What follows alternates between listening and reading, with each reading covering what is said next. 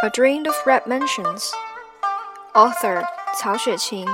Translated by Yang Xianyi and Gladys Yang.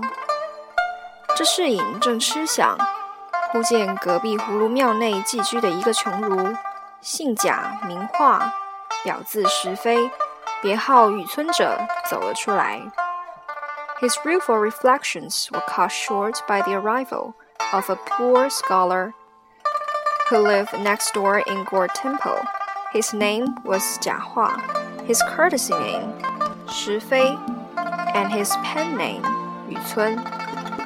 这贾雨村原系湖州人士，也是诗书仕宦之族。因他生于末世，父母宗族根基已尽，人口衰丧，只剩了他一身一口，在家乡无益。因进京求取功名。再整基业。A native of Huzhou, he was the last of a line of scholars and officials. His parents had exhausted the family property and died leaving him alone in the world. Since nothing was to be gained by staying at home, he had set out for the capital in the hope of securing a position and restoring the family fortunes. 自前岁来此，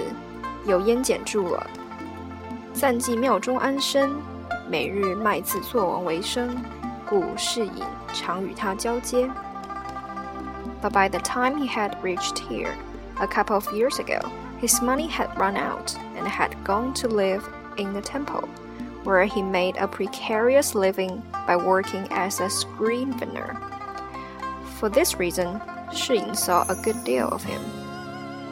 当下雨村见了世隐，忙施礼陪笑道：“老先生倚门祝望，敢问是街市上有甚新闻否？”世隐笑道：“非也，是因小女啼哭。”引他出来作耍，正是无聊之甚。兄来的正妙，请入小斋一谈，彼此皆可消此永昼。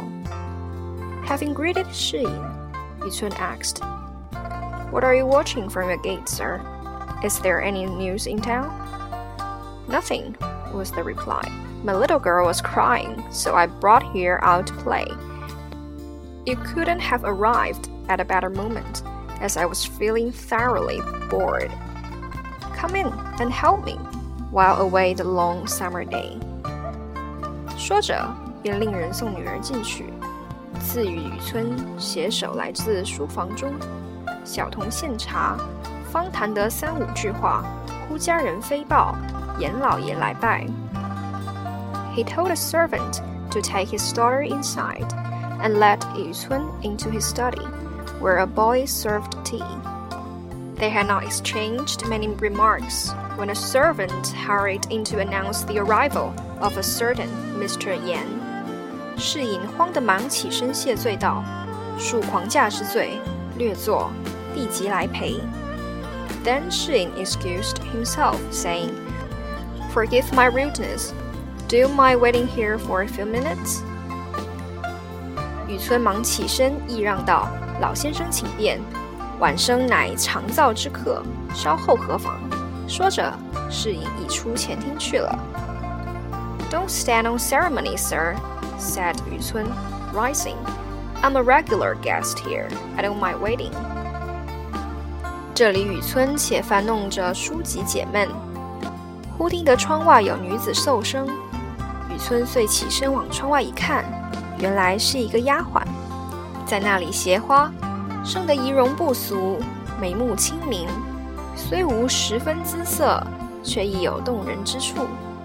雨村不觉看得呆了。So after Shi went to the front room, Yu Cun passed the time by leafing through some books, until he heard a young woman coughing outside. He slipped over to the window and looked out. It was a maid picking flowers. She had uncommon features, bright eyes, and graceful eyebrows, and although no great beauty, she possessed considerable charm. Yu Cun stared at her, spellbound. 那甄家丫鬟携了花，方欲走时，猛抬头见窗内有人，必经旧服，虽是贫窘，却生得腰圆背厚，面阔口方，更兼剑眉星眼，直鼻全腮。这丫鬟忙转身回避，心下乃想：这人生得这样雄壮，却又这样褴褛，想他定是我家主人常说的什么贾雨村了。没有意帮助周记，只是没甚机会。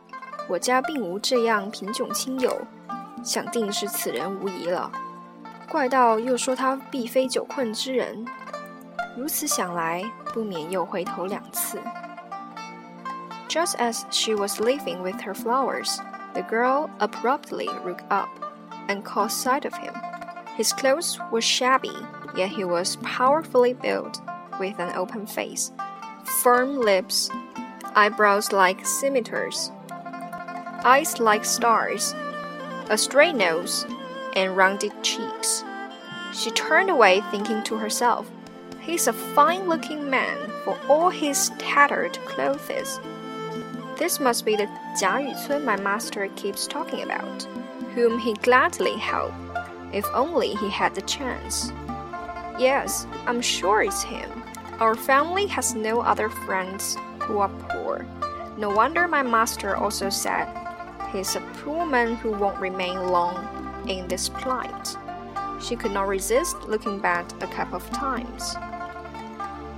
雨村见他回了头，便自为这女子心中有意于他，便狂喜不尽，自为此女子必是个巨眼英雄，风尘中之知己也。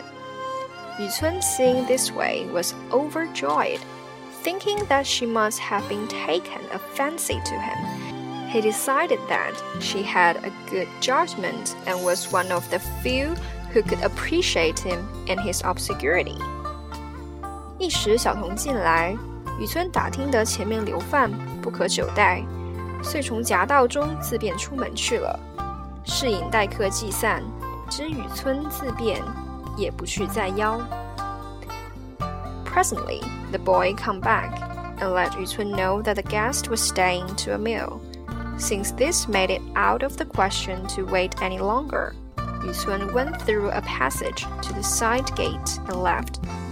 And after the departure of Mr. Yan, Xin did not trouble to invite him back.